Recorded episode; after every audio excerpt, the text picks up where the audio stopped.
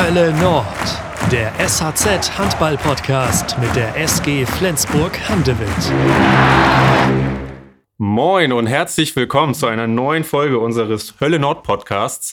Mein Name ist Janek Schappert und ich freue mir, freue mich, ich, ich freue mich sehr, dass er mir heute gegenüber sitzt, mein heutiger Gast, Oskar Kalen. Moin Oskar, schön, dass du da bist und vielen Dank, dass du dir die Zeit dafür nimmst. Ja, vielen Dank auch. Äh, ja, das ist toll, dass ich äh, toll wieder in Flensburg zu sein, äh, um hier mal Handball zu spielen und äh, dann ja kann man natürlich auch beim Podcast dabei sein.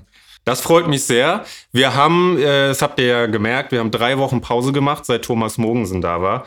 Ähm, vielleicht habt ihr euch gefragt, warum eine Woche länger? Genau aus dem Grund, weil wir haben heute Montagabend und morgen am Dienstag, äh, kurz nachdem die Folge erscheint, spielt Oskar mit seiner Mannschaft mit Istat CF bei der SG Flensburg-Handewitt und ich hatte Lust, ihn äh, von Angesicht zu Angesicht zu treffen. Und letzte Woche, Oskar, hätten wir es irgendwie telefonisch machen müssen und das wäre nur ja. halb so schön gewesen. Ja, finde ich auch. Das ist doch besser, wenn man sich vor Auge treffen kann. Ne?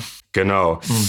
Ich habe schon gesagt, wir nehmen Montagabend auf und wir sitzen zusammen im Hotelhafen Flensburg. Das ist nämlich eure Unterkunft. Äh, an dieser Stelle vielen, vielen Dank, dass wir hier ein Zimmer bekommen haben, in dem wir die Aufnahme machen können. Und ich finde, Oskar ist auch recht gemütlich, oder? Ja, wirklich. Das ist ein äh, Top-Hotel. Äh, super, super schön alles. Ich war schon einmal hier, als bei Tobias Carlsons äh, Abschiedsspiel haben wir hier gewohnt in dem Hotel und äh, ich finde das von Einrichtung her und so auch äh, habe so ein skandinavisches Gefühl, finde ich. Also das, äh, ja, wirklich top als gutes Essen auch. Das ist schön. Ja. Seid ihr gut angekommen in Flensburg? Ja, sind wir. Also wir sind äh, heute Morgen losgefahren äh, von Nüstadt, äh, so um halb acht. Äh, und dann äh, gegen eins hier angekommen, äh, gegessen, Videodurchgänge äh, und dann mal in, in der Flens Arena eine Trainingseinheit äh, abgewickelt und äh, jetzt wieder ein Hotel. Ja, und äh, jetzt heißt es für die Spieler Regeneration. Wie gesagt, du nimmst dir noch Zeit für uns, für den Podcast. Das ist sehr schön. Und ich glaube, es ist auch nicht selbstverständlich am Abend vor dem Spiel. Ähm, wir werden natürlich äh, nicht über das Spiel morgen sprechen, weil wenn die Folge rauskommt, dann, wenn die meisten Leute das hören, dann war das Spiel schon. Ah. Ähm, und äh, stattdessen wollen wir so ein bisschen über deinen dein Werdegang zum Trainer sprechen. Du hast ja von 2008 bis 2011 bei der SG gespielt, bist damals als Jahrhunderttalent zur SG gekommen, so, so wurdest du immer bezeichnet, also als Riesentalent. Ähm, du hast die Leute in Flensburg begeistert in den zweieinhalb Jahren, in denen du hier Handball spielen konntest, bis zu deiner Verletzung. Ähm, dann bist du nach Hamburg gewechselt. Da gab es ein paar Diskussionen, da sprechen wir auch äh, ja. gleich, gleich drüber. Ähm, ja, und dann musstest du wegen deiner schweren Knieverletzung leider deine Karriere beenden. Und das wollen wir alles mal so ein bisschen, bisschen besprechen. Ähm, vielleicht, du bist jetzt Trainer, du bist 34 Jahre alt, das ist natürlich äh, sehr jung als Trainer. Wie, wie ist das für dich? Ist das besonders, als Trainer jetzt nach Flensburg zurückzukommen? Ja, schon. Also äh, äh, überhaupt, wir als, äh, als Auswärtsmannschaft oder so, wenn wir heute in der Halle kamen, war das so ein äh, komisches Gefühl. Also ich war ja als Zuschauer hier die letzten Jahre, äh, das ist schon lange her, als ich in, in, in Flensburg gespielt habe äh, und habe ja schon ein paar, paar Spiele hier gesehen während die, die letzten Jahren, aber als Trainer und, und Gegner war ich ja nicht wirklich hier. Und das ist halt ein anderes, anderes Gefühl. Also man müsste über über Flensburg und der Flens Arena äh, in terms of äh, Momentum und so als ein Gegner sprechen. Normalerweise ist es ein super Vorteil, wenn du in Flensburg spielst und jetzt musst du so Lösungen finden äh, als Gegner. Äh, und das finde ich halt äh, so spannend, aber äh, anders. Ne? Auf jeden Fall, ja. Oskar, 2008, ich habe es eben gesagt, bist du zur SG gekommen. Das ist äh, wahnsinnige 15 Jahre schon her. kann, man, ja. kann man kaum glauben. Äh, und ich habe schon gesagt, du wurdest damals als Jahrhunderttalent bezeichnet. Äh, mochtest du das, dass du so genannt wirst? Ja, ehrlich gesagt habe ich äh, damals nicht so viel darüber nachgedacht. Äh, Jahrhunderttalent war ja für mich damals nur so ein Begriff, äh, den ich in der Zeitung gelesen habe. Äh, äh, aber das hat ja auch mit Alter zu tun. Damals hat man sich nicht so viel Gedanken gemacht äh, überhaupt über die Karriere, über was, was in der Zeitung stand und so. Aber das vielleicht eher jetzt, äh, als man dann, wenn man zurückblickt äh, auf die Karriere, äh, dann denkt man äh, viel mehr darüber, finde ich. Äh, ich war ja nur 20 Jahre alt oder 19, als ich für, für, für die SG unterschrieben habe. Äh, ich hatte schon äh, der Jahr vorher die Möglichkeit, in der Bundesliga zu wechseln. Da, äh, damals hatte ich ein Angebot von Magdeburg und, äh, und Stefan Kretschmer damals äh, und habe hab gedacht, dass ich noch ein Jahr in Schweden brauche.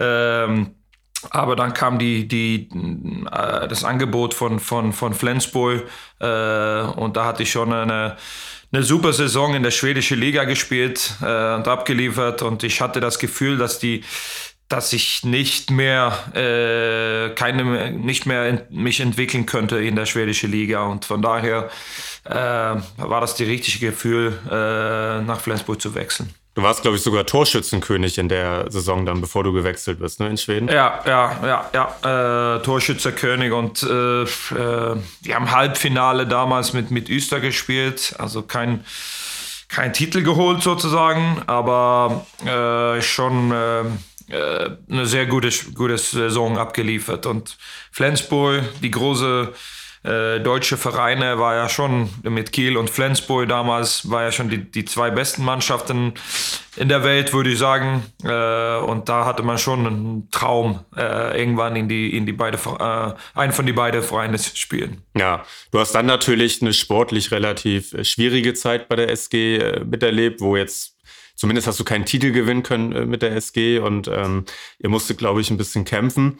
Ähm, ich habe mal bei einem deiner alten Weggefährten nachgefragt, wie der das erlebt hat, als du damals äh, nach Flensburg gekommen bist, beziehungsweise er ist ein Jahr nach dir gekommen. Und zwar ähm, ist das eine Nachricht von Tobias Karlsson. Vielen Dank an, an ihn, dass er, dass er was äh, geschickt hat. Und das hören wir uns jetzt einmal an. Moin zusammen.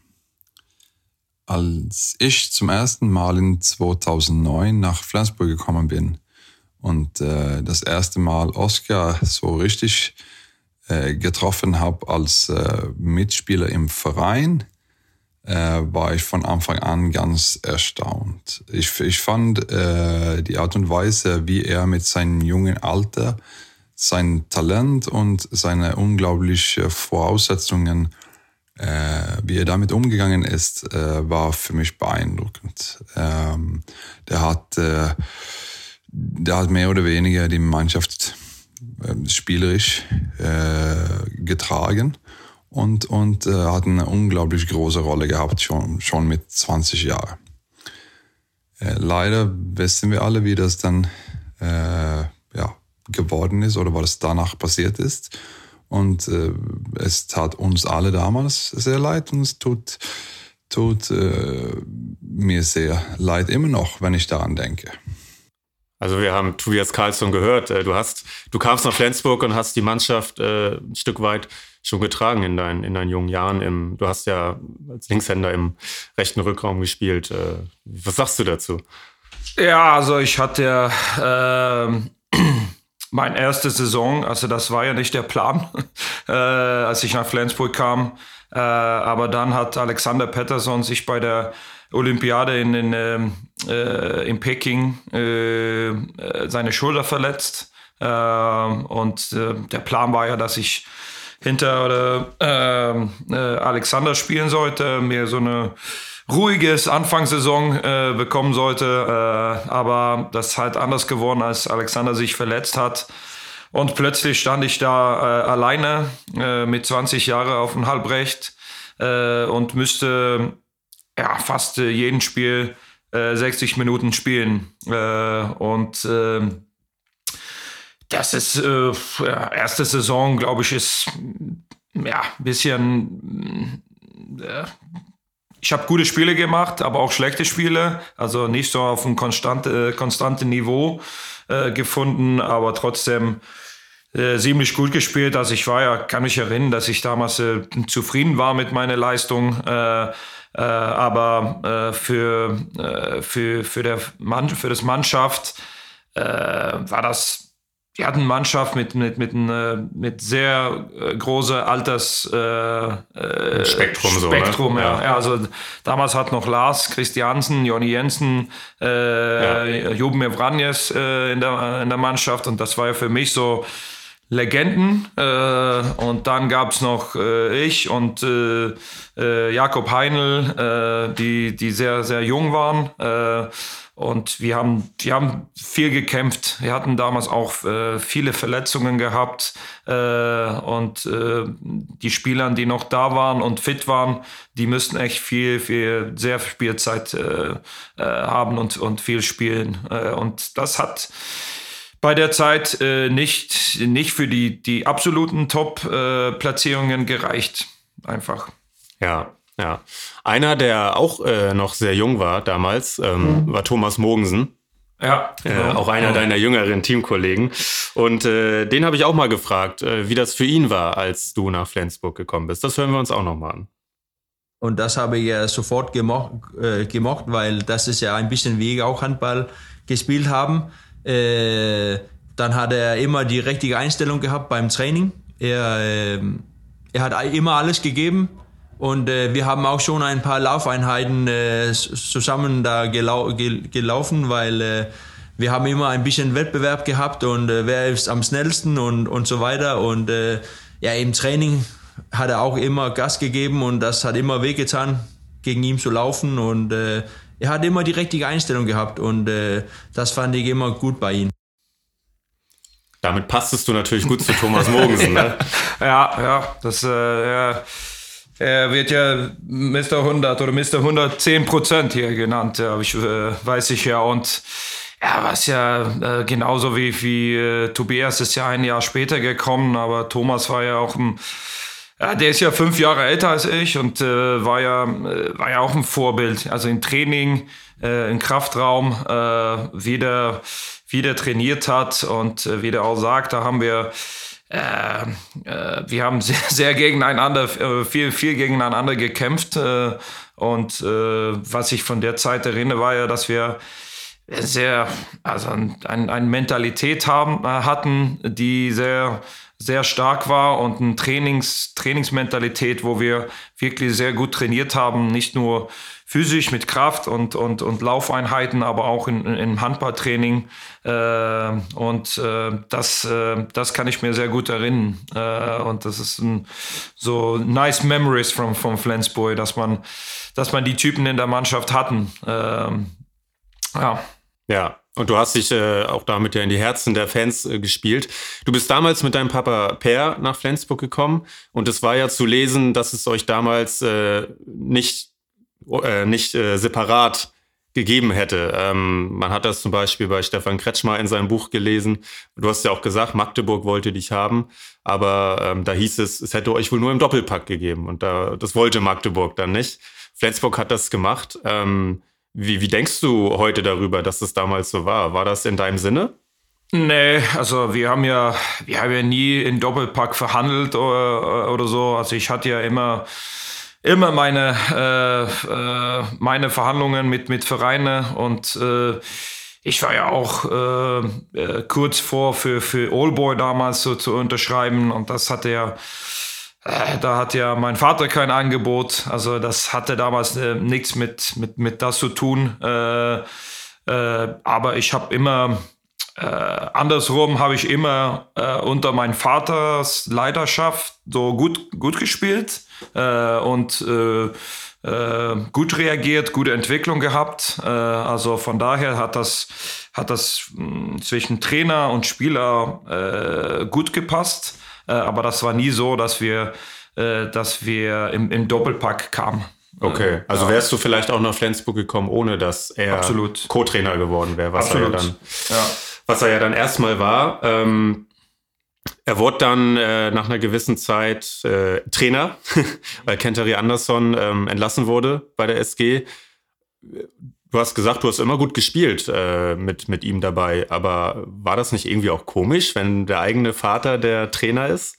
Doch, das ist, äh, das ist eine komische Situation. Also äh, alle wissen ja, was, was, äh, was in eine, äh, in eine Kabine äh, umgeht und äh, was in, äh, in einer Kabine äh, besprochen wird. Äh, da wird auch sehr viel Kritik an, das, an der Trainer ausgerichtet. Und so war das ja auch in, in, in der Flensburger Kabine. und das ist immer so ein komisches, klar, es ist ein komisches Gefühl, weil es auch dein Vater ist. Äh, aber andersrum ist das, war das auch sehr wichtig für mich, dass es, dass es so war, dass da auch äh, über der Trainer, weil ich weiß ja, dass man auch äh, sagen wir mal, scheiße über der Trainer spricht untereinander in einer Mannschaft. Äh, und äh, von, von daher war das auch sehr gut für mich zu fühlen und zu sehen, dass es auch so besprochen wird, wenn ich da bin. Mhm. Äh, ich weiß ja damals, dass ich äh, Gespräche mit, mit, mit Jobo, glaube ich, äh, der Kapitän war und auch äh, Mikael Knudsen. Ähm, mit, mit denen hatte ich auch eine sehr gute Beziehung und wir haben über diese Sachen gesprochen, dass, okay, das wird so in einer Kabine gespro äh, gesprochen und das müssen wir auch machen, wenn du da bist, weil sonst sprechen die auch hinter meinen Rücken. Ja, genau. Äh, und das war sehr wichtig für mich, dass es so war. Hast du dann äh, weggehört oder hast du sogar manchmal dich dran beteiligt, weil du auch äh, sauer auf deinen Papa warst? äh, also ich habe mich dran äh, beteiligt in die Diskussion über Taktik, über wie, wie, wie man, wie wir spielen, aber das kommt ja nicht so gut an, wenn du, also egal wie, was du über deinen, äh, über den Trainer sagst, wenn es dein Vater ist, dann kommt das nicht so gut an. Das wird immer komisch.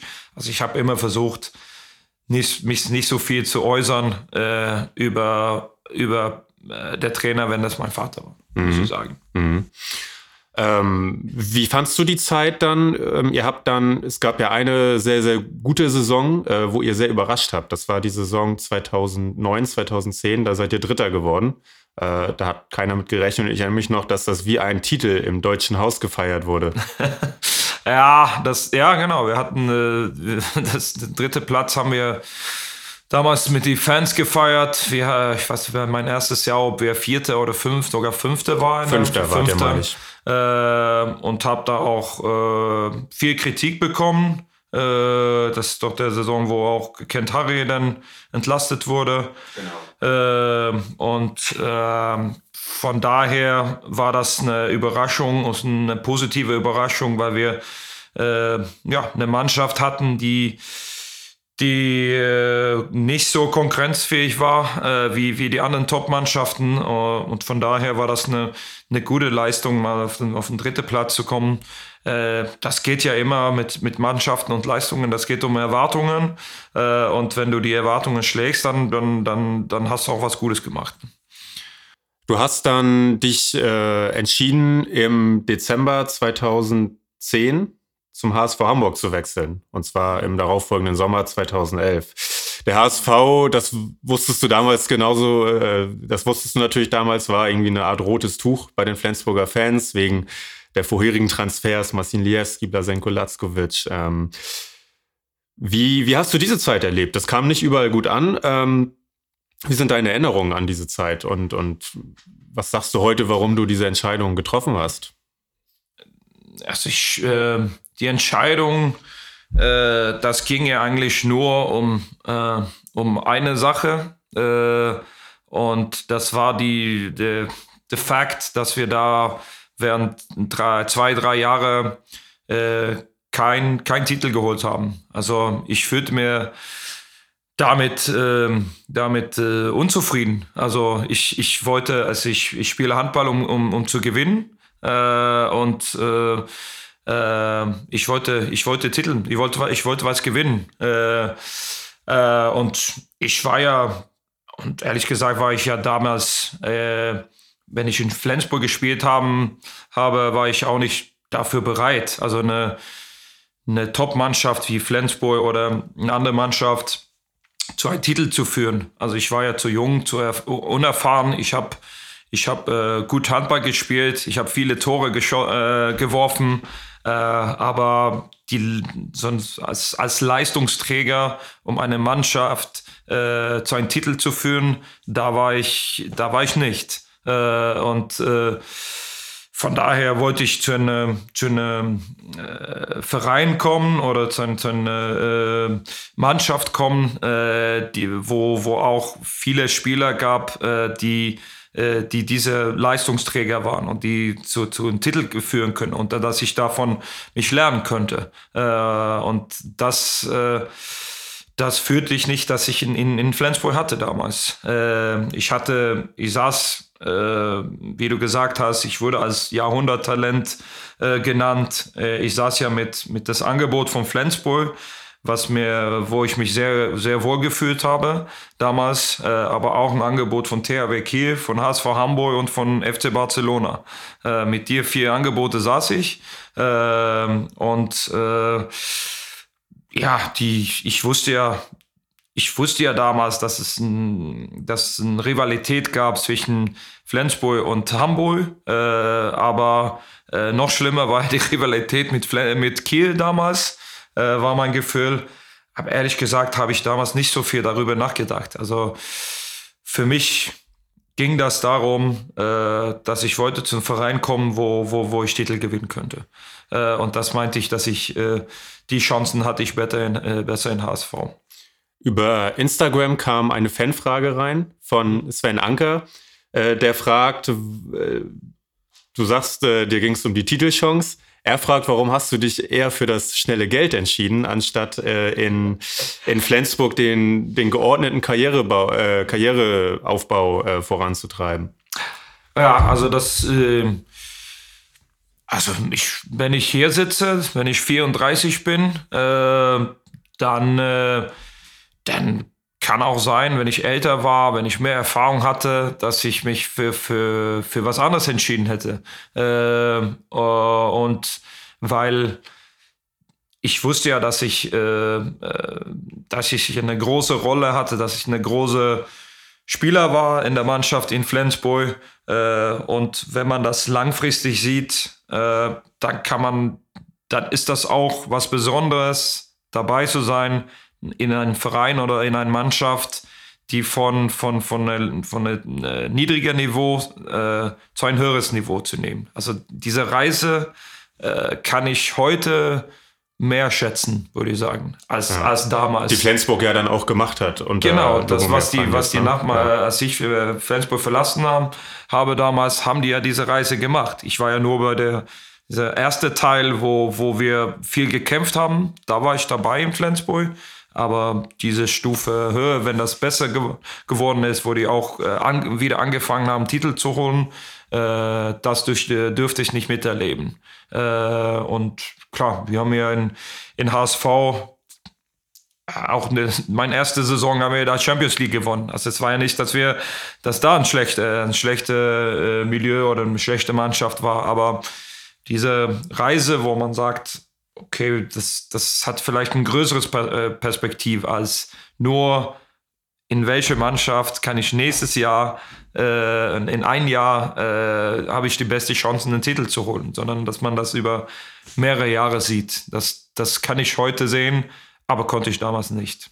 Ja, wir sind natürlich auch 13 Jahre später, beziehungsweise 12 ja. Jahre später. Ja. Äh, der HSV war bereit, dein Papa Per auch als Trainer äh, einzustellen. Mhm. Aber da würdest du jetzt wieder sagen, das hat äh, deine Entscheidung nicht beeinflusst? Nee, würde ich nicht sagen. Äh, also, äh, das war ja kein, äh, kein Nachteil für mich. Also nicht, weil es mein Vater war, aber weil ich wusste, dass ich äh, unter seiner Leiter, äh, äh, gut gespielt habe, dass ich, dass ich mich gut entwickelt habe und dass da äh, dass, dass dadurch äh, hatte ich auch die Möglichkeiten, weiter, mich weiterzuentwickeln.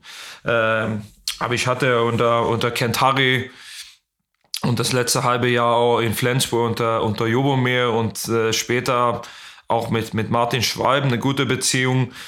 Das ging ja, das ging ja darum nicht.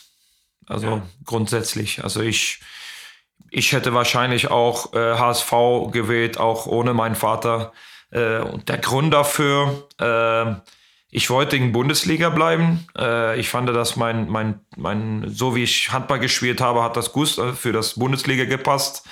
Äh, aber damals gab es ja in, in, in, bei der THW gab es nur Spieler, die, die alles schon gewonnen hat, hatten. Äh, da war mit Karabatic, mit Isha, mit Omayer, mit Kim Anderson. Äh, die hatten schon zweimal äh, äh Champions League gewonnen, schon viermal Bundesliga gewonnen und alle Titel schon.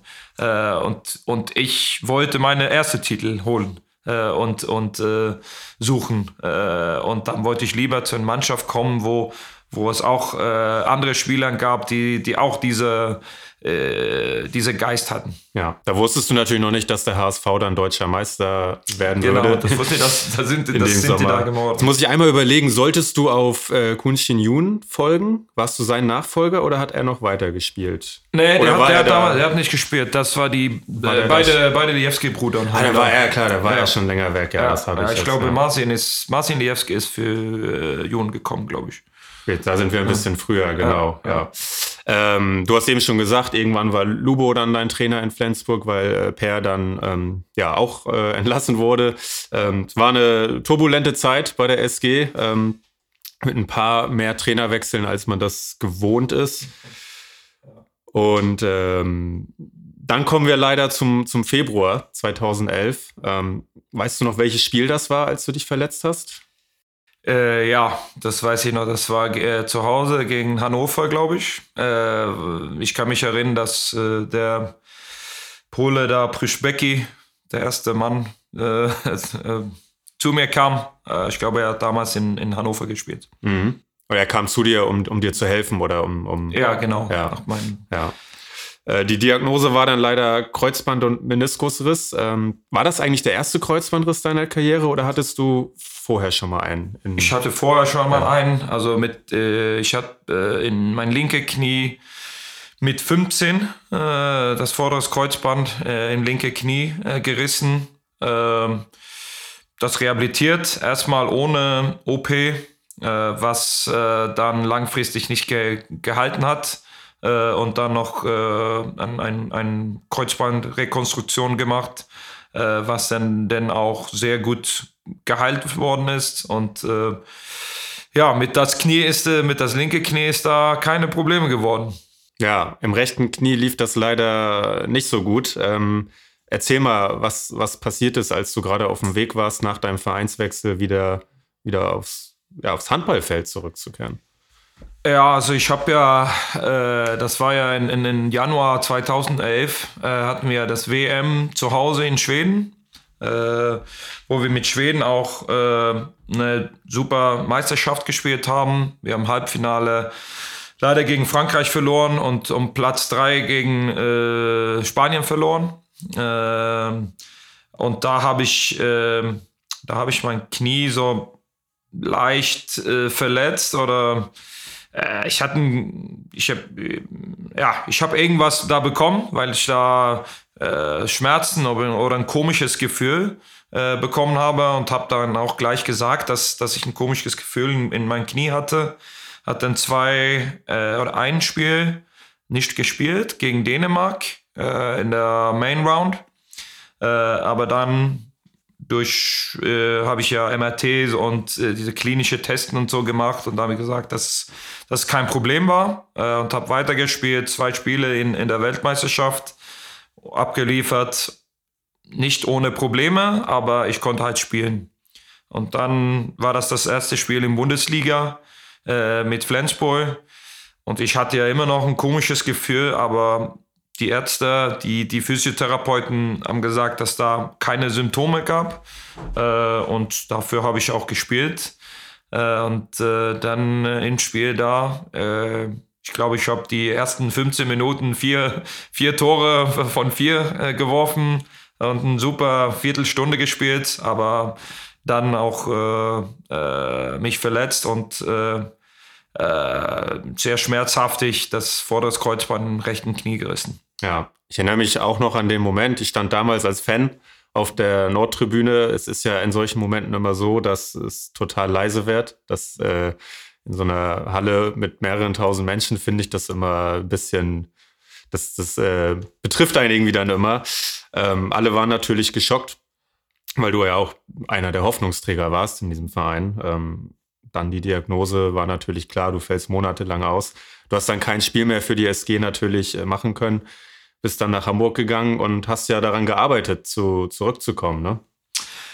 Ja, also ich habe ja äh, bei der ersten OP äh, habe ich ähm, Infektion bekommen äh, und hier Bakterien äh, rein im, im, Knie bekommen und dadurch musste ich dann äh, ja, weiterhin im, im Krankenhaus sein äh, und ich wusste ja, dass das, dass das die, die Chancen oder der, Reha-Zeit sich verlängert dadurch. Äh, aber so wie ich bin äh, im Kopf, äh, habe ich dann gleich am Anfang gesagt, ich, ich soll trotzdem in sechs Monaten zurück auf Feld. Äh, und äh, habe dann mein komplette Reha gemacht. Äh, erstmal in, in Flensburg, über das Sommer in, in Schweden und danach dann in Hamburg. aber habe dann gleich im ersten Training äh, Trainingseinheit mit, mit Hamburg damals. Äh, das Knie hat sich dann wieder gedreht äh, und äh, dann haben die so eine Arthroskopie gemacht und gefunden, dass das Kreuzband wieder gerissen ist. Äh, und äh, ja, das war ja natürlich sehr hart. Auch wenn ich, wenn du zu einem neuen Verein kommst, die haben große Verhoffnungen. Äh, du willst ja auch, äh, du bist da, um Titel zu gewinnen, du bist da, um gut Handball zu, zu spielen. Ähm, und ähm, diese Erwartungen und der Hoffnungen äh, macht das ja nur, das alles äh, nur schlimmer. Äh, und die haben dann auch gefunden, äh, das Knie, wenn du so eine Kreuzbandrekonstruktion machst, dann bohrst du halt äh, 9 mm gro große Kanälen im, im, im Knie oder in das Bein sozusagen. Äh, und äh, als sie diese Arthroskopie gemacht haben, dann war diese Löcher, Bohrlöcher, die waren 16 Millimeter groß. Also diese Bakterien haben halt wow, die, okay. die, die Löcher, die Bohrkanälen äh, aufgefressen äh, und dadurch konnte das Kreuzband da nicht rein einwachsen. Äh, und das war halt das, das, das, das große Problem. Mhm.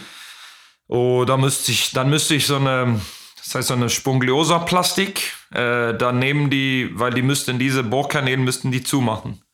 Dann haben die Knochen von meinen Beckenkamm, äh, äh, wie heißt das, ja, Becken, äh, haben die Knochen davon genommen, hat diese, diese Bohrkanälen zugemacht und dann müsste das noch drei oder vier, äh, vier Monaten heilen. Äh, und dann haben die versucht, äh, nochmal ein neues äh, Kreuzband einzupflanzen. Ähm, was dann am Ende leider auch nicht äh, äh, eingewachsen ist oder geheilt ist, sondern sich einfach aufgelöst hat. Okay, das heißt, du hast, lebst jetzt ohne dieses ja, die haben, die haben noch ein drittes Versuch. Also ich habe ja äh, gemacht, als ich äh, wieder nach Schweden gezogen bin, äh, mich entschieden, dass ich äh, kein Handball mehr spielen konnte.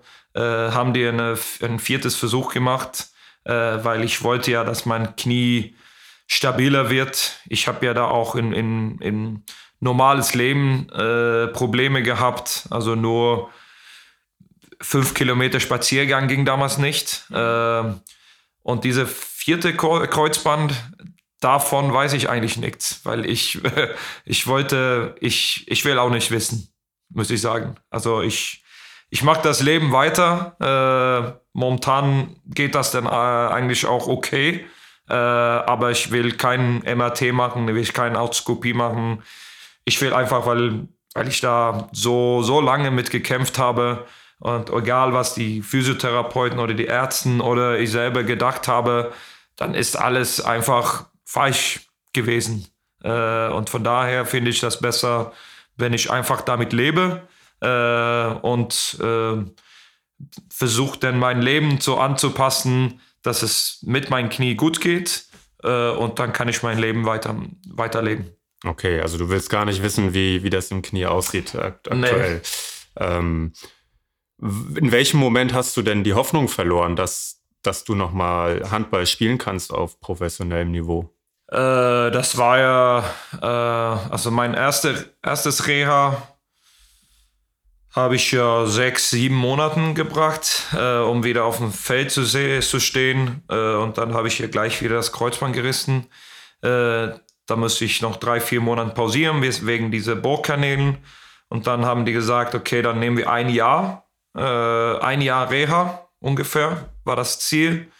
Äh, das heißt, dann sind wir in, in Februar, Februar 2012 bis dann Februar 2013 äh, und dann versuchte ich wieder auf ein Handball Handballfeld zu gehen, so handballerische Übungen zu machen, aber habe hab dann gleich gemerkt, dass das Knie so unheimlich instabil war. Also ich, ich konnte mir nicht vorstellen, dass das Knie, also für, für Handballbelastung, also für professionelle Belastung, Handballbelastung, äh, halten sollte. Also das, das, das ging einfach nicht. Mhm. Also ich konnte ja nicht fünf Kilometer geradeaus laufen, ohne dass das Knie äh, halt angeschwollen wird. Mhm. Ich konnte ja keine Sidesteps machen, keine Wacklern oder so, ohne dass ich jeden Moment auf das Knie denken musste. Mhm. Äh, und dann habe ich mich, dann bin ich von Training einfach nach Hause gefahren äh, in Hamburg äh, und mich halt entschieden, dass das hier, das, das geht einfach nicht.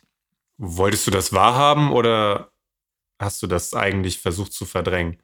Ja, also damals war das ganz wahr für mich. Also das war ja, äh, habe ich gleich mir ein paar, paar Whiskys äh, getrunken zu Hause. Äh, und ich kann mich erinnern, dass der Tag danach war ja der Hoch, äh, Hochzeit äh, äh, für Frederik Peterson, äh, links der, außen, der damals, links außen ja. in, in Hamburg damals, wo ich auch, äh, wie heißt das, Zeugnis, Zeuge? Äh, Trauzeuge. Trauzeuge war. Äh, ich hatte so ein Hangover, war als äh, Treuzeuge, aber da habe ich mir entschieden, oder da wusste ich, auch wenn ich das nicht ausgesprochen habe, ich habe ja nicht der Verein das gesagt, äh, sondern aber im Herzen wusste ich, dass ja, das, es wird einfach nichts mehr. Dann bin ich nach, nach Schweden gefahren mit Auto und mich mit, mit meinen Eltern unterhalten und, und gesprochen und halt Diskussionen geführt. Äh, ja, mit, mit, die, mit die Bewusstheit, dass, dass, dass ich kein mehr Handball spielen könnte. Wem hast du es zuerst gesagt? Waren es deine Eltern? Oder? Ja, oder da, also Frederik und äh, Andreas Nilsson, der Kreisläufer, äh, schwedische Kreisläufer, hat ja damals auch in Hamburg gespielt und die kam ja zu mir nach dem Training äh, abends damals äh, und denen habe ich das auch gesagt, glaube ich, dass, äh, dass ich glaube, dass das hier, das geht einfach nicht. Und auch, ich kann mich auch erinnern, dass Guillaume Gill, der damals Kapitän war, hat mir äh, zu der äh, Kabine geleitet äh, im Training, wo ich da rausgelaufen bin. Äh, und ihnen habe ich auch irgendwas gesagt, das ist, das geht gar, naja, das geht einfach nicht. Mhm.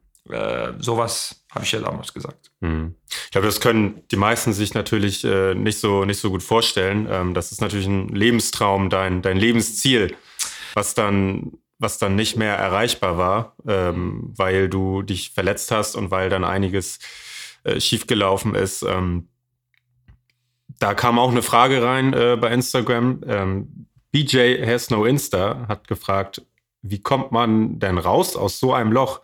Das ist ja ein tiefes Loch. Äh, ja, wenn man, wenn man durch eine Verletzung seine Karriere beenden muss.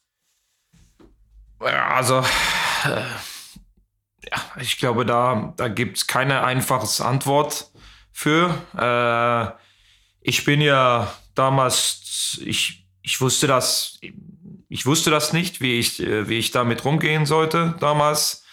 Aber bin dann durch zurück nach Schweden gezogen. Äh, ich und meine Freundin damals, äh, jetzt meine Frau, Josephine, wir haben, sind nach Malmö gezogen äh, und ich habe mir dann nach ein paar Monaten, weil erst musste ich mein, mein Knie oder mein Kreuzbein wieder operieren lassen. Äh, aber danach, nach dem Reha, äh, habe ich gleich gesagt, dass ich, ich soll alles äh, machen, was ich während meiner Profikarriere nicht machen könnte. Äh, das heißt, äh, ich habe äh, hier meinen Jagdschein äh, genommen in Schweden. Äh, ich habe meinen äh, Führerschein für Motorrad äh, genommen. Ich konnte Malmö FF, wo ich auch ein sehr großes Fußballfan bin. Äh, ich habe während der einen, einen Saison alle Spiele gesehen, außer eine in der schwedische Pokal. aus, also zu, zu Hause und Auswärtsspiele. Haben die auch international gespielt in der Saison? Äh, in der Saison nicht. Okay. Äh, aber ich war ja, äh, ich habe schon ein paar, viele Spiele in, in, äh, international gesehen. Also ich bin ja von Hamburg nach Am Amsterdam geflogen. Äh, weiß ich, wo die gegen äh, Alkmaar gespielt haben. Und habe da auch viele internationale Gesp Spiele gesehen. das habe ich gemacht. Also ich habe einfach versucht, auf alles, alles zu denken, außer an Handball. Also einfach die Gedanken von Handball äh, weg vom Kopf äh, zu, oder vom Gehirn zu bekommen. Mhm. Äh, und versucht der, der Tag zu äh, äh, voll mit, mit Sachen zu, oder, äh, zu machen, die, die nicht mit Handball zu tun hatten. Mhm. Und war das möglich in deinem Umfeld und auch natürlich mit den Medien? Ich meine, du warst ja immer noch Oskar Kalen das einstige Jahrhunderttalent. Ähm, wurdest du damit auch in Ruhe gelassen? Ja, also ich habe mir auch da, da hat mein, mein, mein Berater damals, äh, Oke Unger, äh, hat mir das Rat, der hat eine Pressekonferenz arrangiert, äh, damit alle Medien deren Fragen stellen könnten in Schweden. Äh, und dann habe ich alle Fragen auf einmal genommen. Äh, und danach war das eigentlich ganz okay, muss ich sagen. Also ich, hatte, ich hatte ja auch nichts, keine Kontakt mit Handball. Ich hatte eineinhalb, zwei Jahre, wo ich, ich konnte ja nicht Handball, nicht live, nicht im Fernsehen gucken, ne? Weil ich. Weil es äh, dich verletzt hat. Ja, weil es äh, mir, äh, ich fand es schwer. Also äh, ich wurde traurig davon. Also das hat mich nicht gefreut, Handball zu sehen. Ich wollte, als ich Nationalmannschaft oder Bundesliga gesehen habe, habe ich gesagt, okay, ich, ich bin ja noch Spieler, ich war ja noch Spieler im Kopf äh, und hat mich als Spieler vorgestellt. Also, okay, der spielt auf Halbrecht in der schwedischen Nationalmannschaft, da müsste ich spielen, mhm. nicht der. Also, so war das Gefühl und das war kein schönes Gefühl. Deswegen habe ich gesagt, okay, dann lieber kein Handball sehen. Also, dann lieber was anderes zu machen. Und wann hat sich das wieder verändert? Also, wann hast du gedacht, ich bin jetzt bereit, mal wieder ein Handballspiel zu gucken oder erstmal mit jemandem über Handball zu sprechen? Äh, das war, ich hatte gleich, äh, als ich nach Schweden wieder gezogen habe, äh, bin, äh, dann habe ich, der hab ich der Kontakt mit, mit Üstad, also mein, mein ähm, Jugendverein oder mein, mein Mutterverein, äh, die haben Kontakt aufgenommen, äh, aber ich habe gesagt, ich habe keinen Bock auf Handball. Äh, da bin ich mit meinem Studium, Studiumlehrgang in, in Lund. Äh, da habe ich drei, drei Jahre Ökonomie studiert.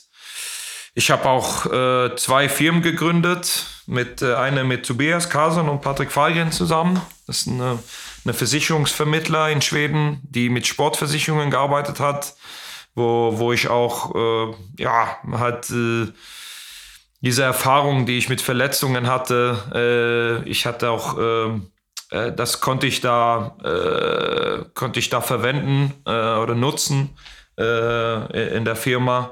Ähm, und dann kam das Angebot mit, mit schwedische Fernsehen anzufangen. Die haben mich gefragt, ob ich als Experte, Handballexperte in, in Schweden arbeiten wollte.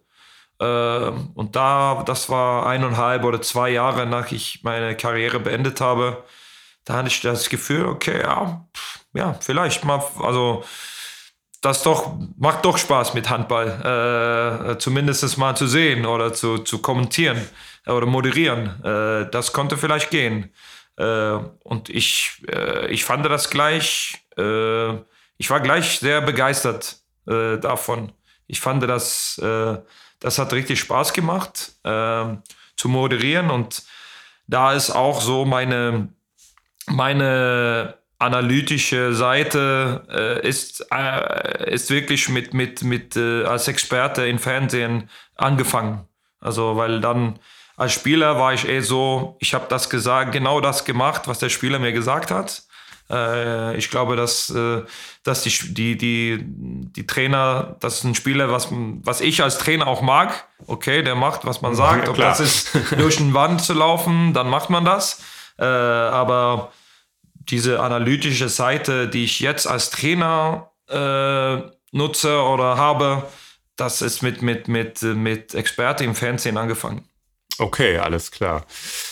Ähm, hattest du denn zu dem Zeitpunkt schon deinen Frieden mit der Situation gemacht? Ähm, oder, oder hast du den vielleicht bis heute noch gar nicht gemacht? Ja, heute habe ich das schon, aber damals nicht. Das hat, äh, das hat länger gebraucht, äh, weil ich damals auch immer noch viel, viele Probleme mit meinem Knie, auch im Alltag viel Probleme mit meinem Knie hatte.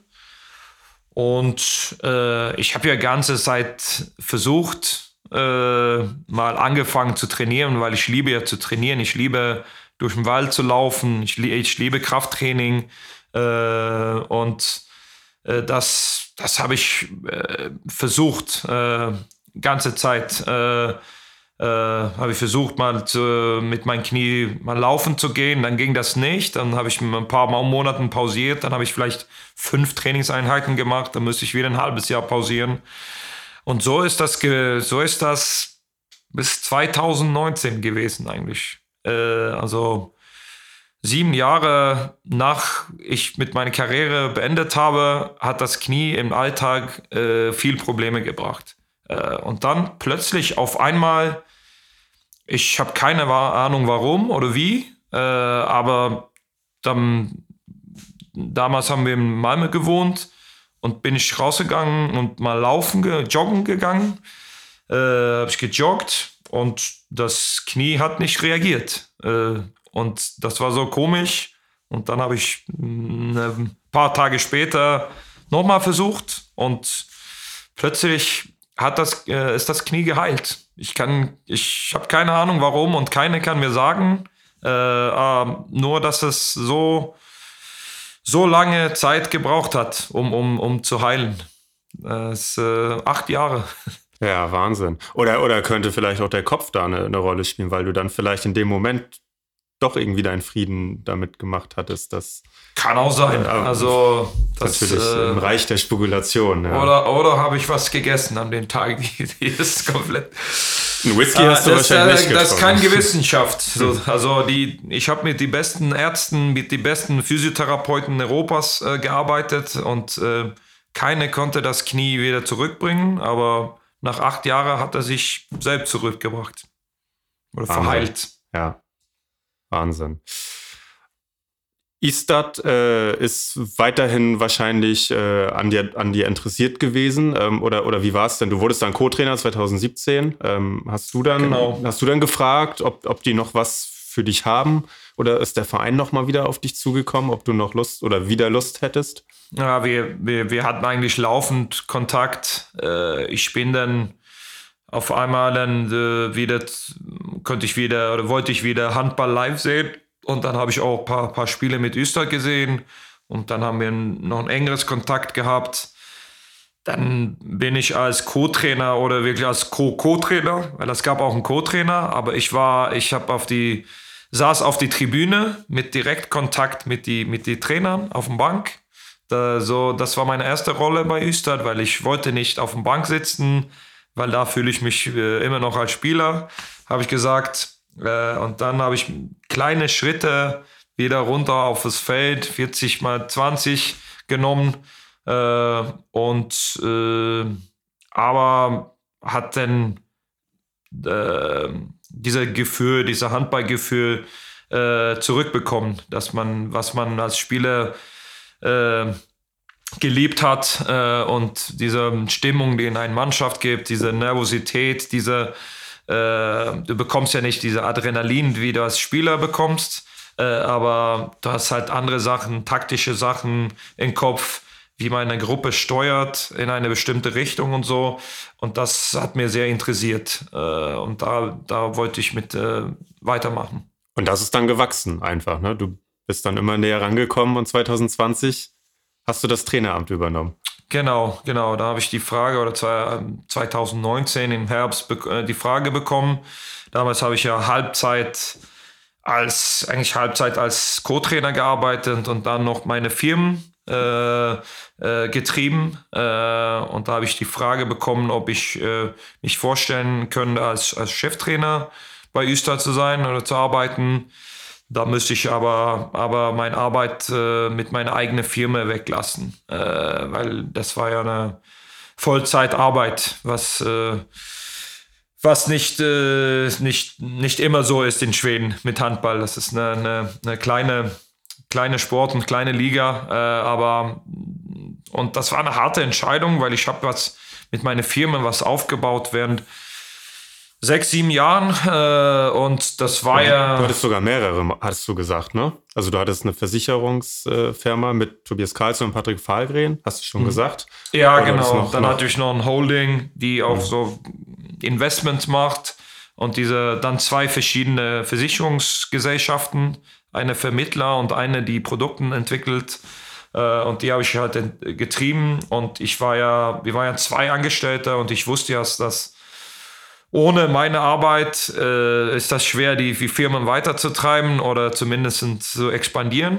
Ähm, aber ich konnte nicht Nein sagen, wenn du Österreich ist ja ein Top. Damals waren wir auf Platz 4, 5, 6 so in, in, in Schweden. Äh, aber trotzdem eine, eine, Mannschaft in der ersten Liga in Schweden, äh, mein Mutterverein, die so viel, so eine große Bedeutung, die so viel für mich bedeutet. Äh, und da konnte ich einfach nicht Nein sagen. Äh, ich fand das eine super Chance äh, und äh, ich wusste nicht, ob diese Chance wieder zurückkommt. Äh, und von daher habe ich gesagt, okay, mach.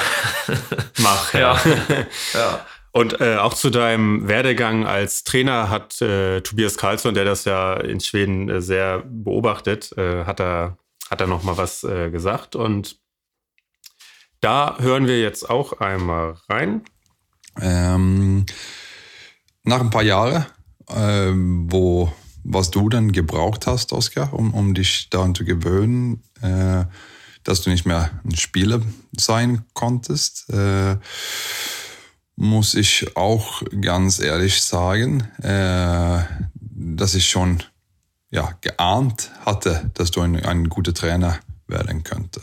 Ähm, du hast ein gutes Auge, einen guten Blick für, für das Spiel und, und deine menschliche äh, Charakterzug äh, oder Charakterzüge, die kenne ich ja sehr gut und dein, dein Gespür für Menschen ist auch ein, ein sehr wichtiger Teil des Gesamte. Und da, da hast du jetzt schon äh, große Ergebnisse mit, mit erreichen können. Und ich glaube, da gibt es kein Ende für, was du, was du da mit erreichen könntest.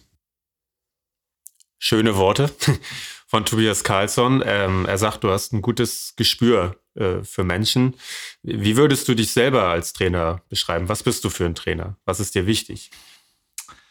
Ähm, äh, die Rollen in einer Mannschaft äh, sind sehr wichtig. Äh, das ist sehr wichtig für mich, äh, die, die, die Spieler und die, äh, die Spieler zu kennen, also die spielerische ähm, wie heißt das, Fähigkeiten äh, zu kennen, aber auch die, die menschliche oder persönliche Fähigkeiten, die, die, die jede verschiedene Spieler hat.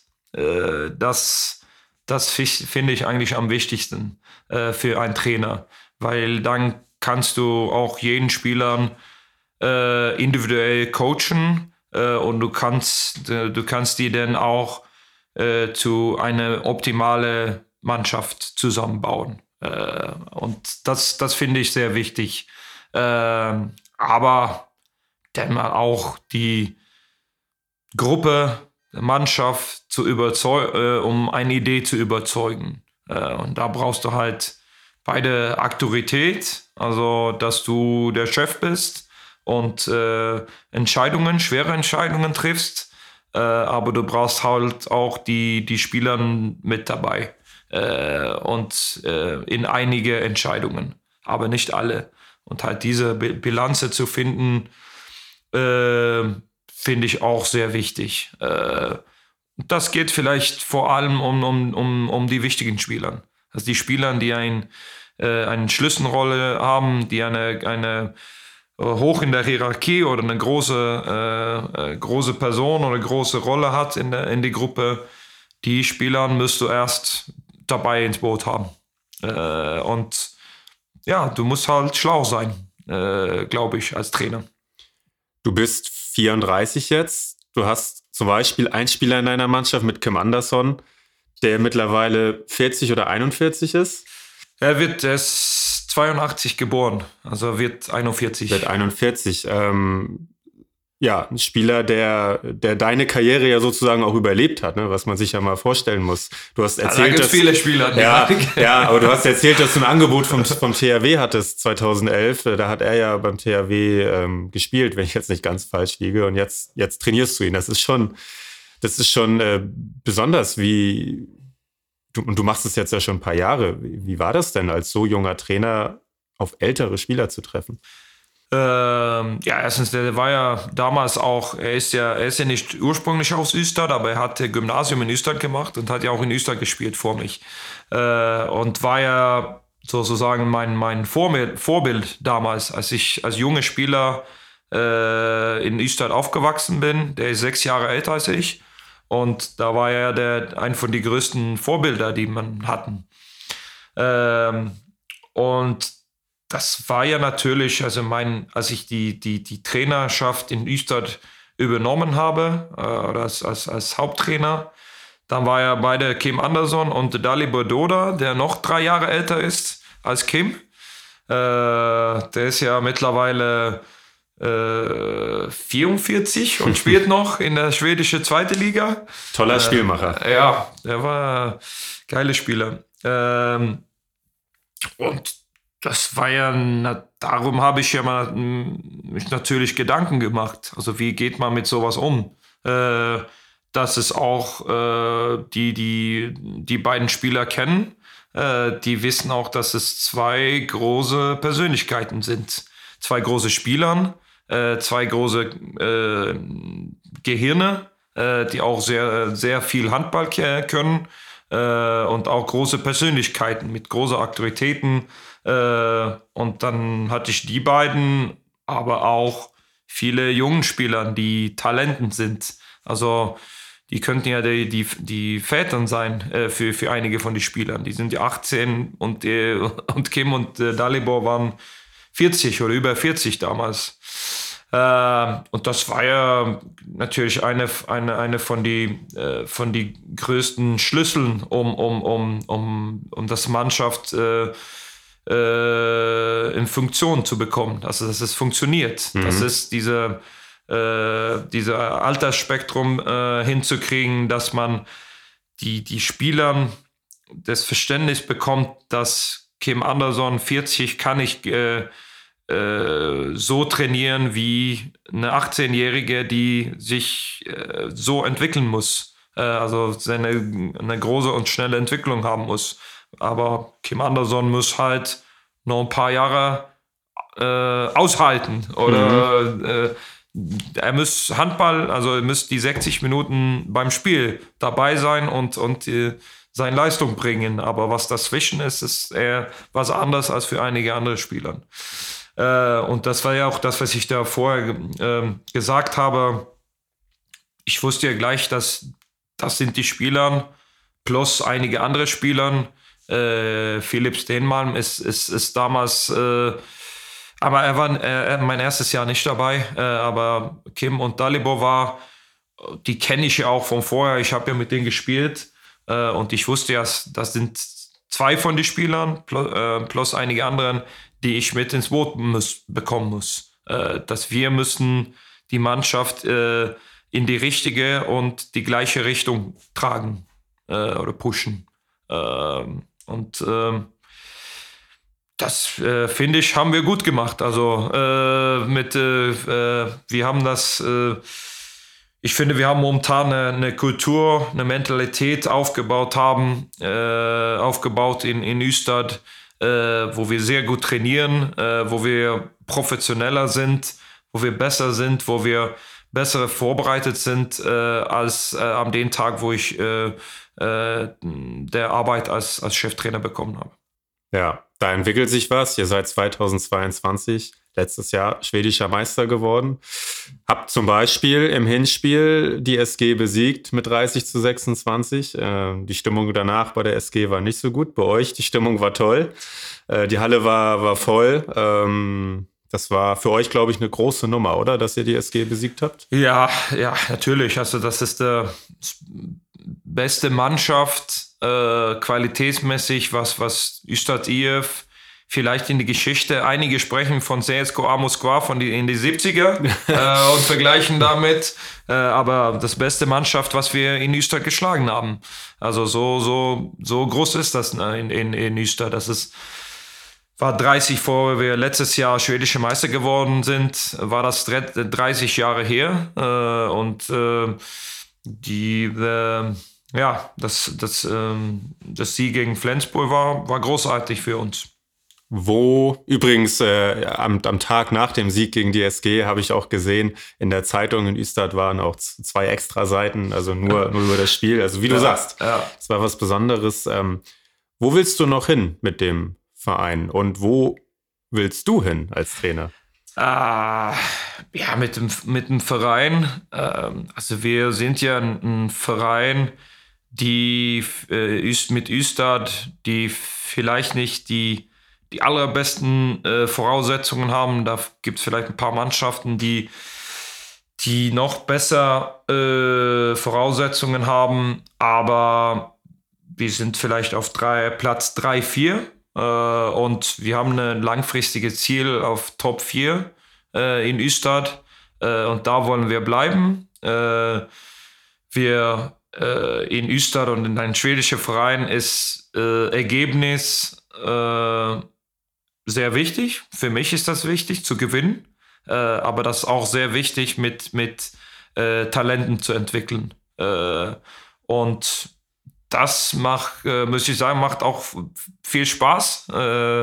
Äh, mit, weil da kommt jungen Menschen, äh, jungen Spielern, die in der ersten Mannschaft hochkommen, die sein ganzes Leben in, in Österreich gespielt haben, oft genauso wie ich damals war äh, und hat eine gute Entwicklung und da man kann man die als, als Coach, als Trainer äh, in die Richtung leiten und, und versuchen, dass die meistens möglich von deren Karriere rausbekommen und dass die vielleicht der nächste äh, äh Spieler aus Üstad, die in der Bundesliga spielt. Äh, und das, das freut mich wirklich, äh, diese Menschen, zu, diese Spieler, jungen Spieler zu coachen. Nächste, nächstes Jahr ähm, haben wir unseren nächsten nächste, äh, Export äh, nach Bundesliga mit Jonathan Svensson, der nach Erlangen geht. Ähm, und ich habe mir jetzt sechs Jahre mit ihm gearbeitet, seine Entwicklung gefolgt. Äh, und das freut mich so für ihn, dass er diese Schritte genommen hat. Der hat geduldig, der hat hart gearbeitet in Östad äh, und hat wirklich das verdient. Äh, und das ist halt so zwei Seiten. Vielleicht in, in Bundesliga, dann ist das nur Ergebnis. Du musst das, du musst Titeln gewinnen oder wo kommt darauf an, welche Mannschaft das ist, aber du musst meistens möglich von deiner Mannschaft rausbekommen. Mhm. Aber in einem schwedischen Verein ist das wirklich zwei Hauptaufgaben. Ergebnis ja, aber auch in Österreich ist das zumindest so, aber auch Talenten an, äh, zu entwickeln. Mhm. Äh, und das ist eine spannende Arbeit. Du siehst, hast du selbst gesagt, viele deiner Spieler in die Bundesliga wechseln, regelmäßig. Bundesliga, ist das auch was, äh, dein Fernziel, wo du als Trainer hin möchtest? Ja, also ich bin auch, also, äh, wie heißt das? Also ich habe auch hohe Zielsetzungen. Äh, als, das hatte ich als, als Spieler, das habe ich als Trainer. Wenn da, äh, wenn da noch ein besseres Niveau gibt, äh, dann ist das auch mein Ziel irgendwann. Also dann ist das halt, bin ich in eine andere Situation. Damals konnte ich ja mein, meine Tasche in Üstad nehmen und nach Flensburg ziehen. Äh, aber jetzt habe ich Familie, Frau, zwei kleine Kinder, äh, fühle mich sehr wohl in Üstad.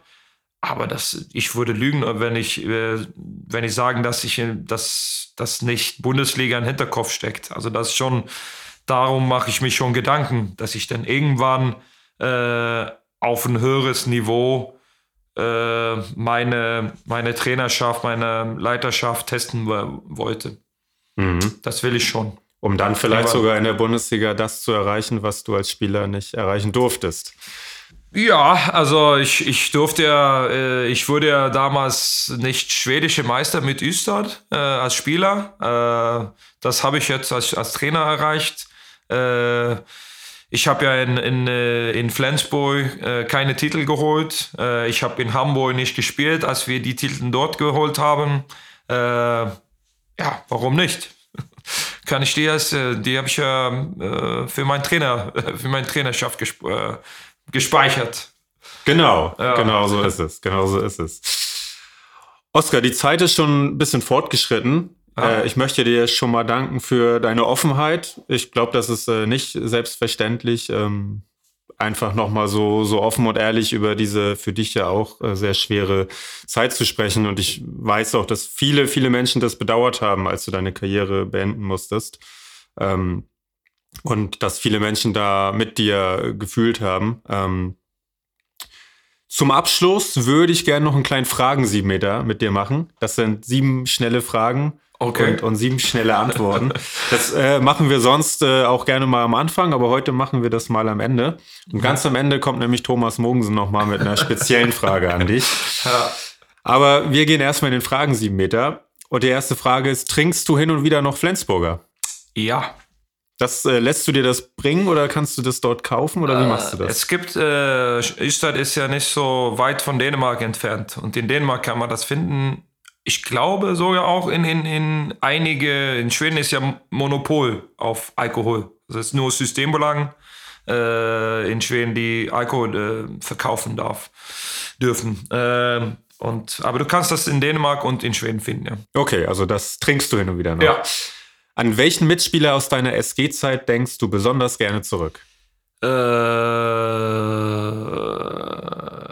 ich muss Michael Knudsen sagen, glaube ich. Wieso? Also spielerisch. Äh, hm. dann war da eine, der war eine wahnsinnig gute äh, Handballspieler und du, du konntest das Bein überall, äh, das, das Ball überall reinlassen und er hat das Ball bekommen. Aber mal auch äh, Johnny Jensen, der hat mir auch unter meine, seine, seine Arme genommen. Der hat mir auch geschützt damals, als ich als junger Spieler hochkam. Hast du eine Bucketlist? Nein. Nein, okay, dann brauche ich dich auch nicht zu fragen, was ganz oben steht. Aber du hast ja schon mal Jagdschein, Motorradführerschein. genau, die. Und die, die liegen alle zu Hause. Jetzt, wenn ich zwei Kinder habe, habe ich keine Zeit dafür. Ja. Pferdeschwanz oder so wie jetzt kurze, kurz geschorene Haare? Oh, äh, mh, hm, kurz geschorene Haare, glaube ich. Äh, das, äh, aber Pferde, äh, lange Haare ist auch äh, was. Äh, ich mag ja auch Metal, fahre jedes Jahr nach Wacken. Echt? Ja, und das das gehört ja auch dazu, mit lange Haare dann mal ab und zu. Ich mag die beide, aber momentan, ich werde bestimmt wieder lange Haare haben ja. irgendwann. Du fährst jedes Jahr nach Wacken? Ja. Okay, cool. Mhm. Welchen Ort mochtest du in Flensburg am liebsten? Oh, das, äh, wo wir, äh, Zwederfeld, wo wir gewohnt haben. Wir haben ja da diese Reihenhäusern gehabt mit, wir waren sieben, acht Spieler, die da ge gewohnt haben. Das, das mochte ich sehr gerne. Äh, aber auch hier Hafen äh, finde ich auch super toll. Welcher Handballtrainer fasziniert dich? Mm, oh, äh, fasziniert mich. Also Nikolai Jakobsson fasziniert mich, äh, wie der das, äh, ja, wie der das äh, immer hinkriegt, ähm, super Leistungen äh, zu bekommen in, in, in seine Mannschaften. Ja, das kann man nicht anders sagen nach drei, drei WM-Titeln nacheinander. Welches Buch liest du aktuell? Äh, aktuell keine, nur die Kinderbücher für meine, für meine Kinder da abends. Äh, ich höre Podcasts äh, auf, äh, dann, ja, auf Handball-Podcasts, aber ich lese kein Buch momentan. Ja. Vielleicht hast du ja jetzt auch einen neuen Podcast, den du dann gerne hören möchtest, genau. äh, nachdem du hier warst. Ja. Äh, was mir jetzt gerade noch einfällt, weil wir haben ja öfter über deinen Papa Per gesprochen. Wie geht's ihm heute und was macht er heute? Äh, der wohnt ja noch, der wohnt ja in Ystad, äh, in meiner, wo ich, in das Haus, wo ich aufgewachsen bin. Er arbeitet aber in, in Helsingborg, in der Handballverein da. Äh, aber man hat nichts mit den sportlichen Sachen zu tun, sondern mit Sponsoren, mit deren, äh, die haben so eine große Beach-Handball-Festival, damit arbeitet er. Okay, also hat auch noch ein bisschen mit Handball zu tun. Ja. okay, okay. So, jetzt kommt Thomas Mogensen nochmal zum ja. Abschluss. Der hat noch eine Frage an dich. Dann kann ich auch hier am Ende sagen, Oskar, mein Rippen sind noch also wieder heile von unserer äh, Abschlusstour auf Mallorca. Äh, ich bin froh, dass ich heile hier mein, mein Rentnerleben äh, leben können. Das war schon ein harter Schlag, was du mir da gegeben haben, aber kannst du ja selber erklären, wenn du, wenn du das möchtest.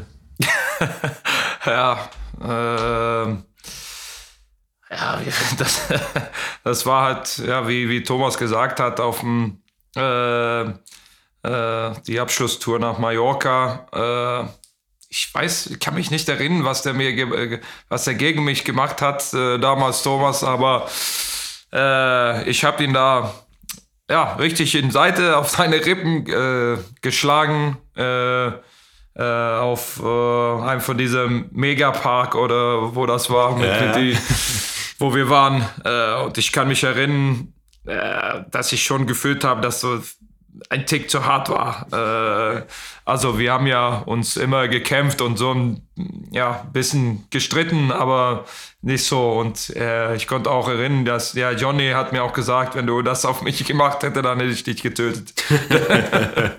ja. Das war auch bestimmt so. Wenn Johnny Jensen das sagt, ist damit nicht zu spaßen. Ne? nee, da meint er das auch. Ja. Nach welcher Saison war das, dass ihr da auf Mallorca wart? War das die Saison, als ihr auch im Deutschen Haus gefeiert hattet? Kann gut sein. Ich, ich kann mich ehrlich gesagt nicht erinnern, welches Jahr das war. Ich war ja, ich glaube, ich war mehrmals auf, auf Mallorca da. Ne? Das war ja Standard in Deutschland, dass man dann nach Mallorca fliegt nach der Saison. Ja, ich glaube, das hat sich aber auch verändert. Das ja, die Zeit, die Zeit natürlich ja, auch gar nicht mehr so da ist teilweise. Ja. Oskar, vielen, vielen Dank für deine Zeit. Vielen Dank, dass du da warst. Ja, danke auch. Das super toll war das. Und äh, natürlich alles Gute für dich, äh, für deine Zukunft als Trainer. Ähm, und ähm, ja, morgen, wie gesagt, wir sitzen hier Montagabend, äh, ist ja ein SG-Podcast, deswegen kann ich dir jetzt keinen Erfolg wünschen. Verstehe ich auch. Weil die SG natürlich äh, mit einem Sieg auch den Gruppensieg äh, perfekt machen kann und das wäre mhm. eine ganz gute Basis für das Final Four in der Flens Arena dann genau. im Mai. An euch da draußen, vielen Dank fürs Zuhören. Alle Hölle Nord-Folgen gibt es bei SAZ.de, Spotify, Apple Podcasts äh, und überall sonst, wo es Podcasts gibt. Wir hören uns in zwei Wochen wieder hier im, bei, bei mir im Podcast und äh, bleibt bis dahin gesund, passt auf euch auf und bis bald. Ciao. Ciao.